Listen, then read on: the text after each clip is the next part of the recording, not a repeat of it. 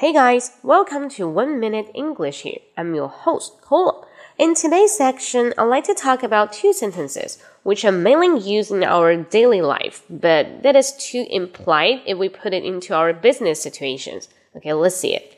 那今天我们来看两句话啊，这两句话是我们日常中频繁使用的，但是呢，最好不要用在商务场合。 我们经常会用错，来看一下哪两句话。第第一句话是 Would you mind？那很多人喜欢用这句话啊，让别人去帮助你。比如说，Would you mind getting two copies for me？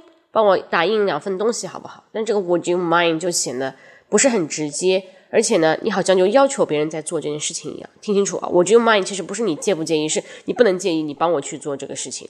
所以最好呢，叫别人帮忙的时候不要用 Would you mind，你可以说 Could you？OK，就哭着求别人 Could you？OK，比较礼貌一点。Could you do me a favor？你能帮我一个忙吗？Could you get me some copies？帮我去复印几份东西好吗？好，第二个场景，You should do something or you should not do something。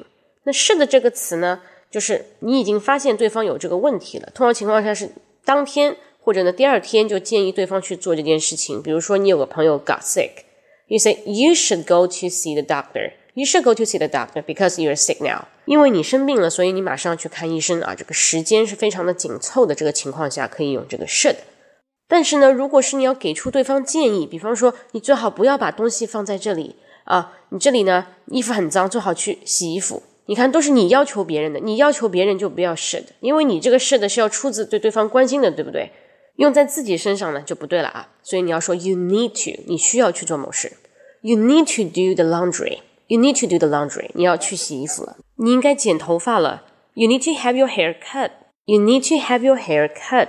所以 need 这个词，那么用在让对方去做某事比较委婉的一种情况下。Alright, this is my today's sharing. Hopefully, you will like it. For any details or questions, please subscribe my WeChat account. 英语口语风暴，英语口语风暴。See you next time. Bye bye.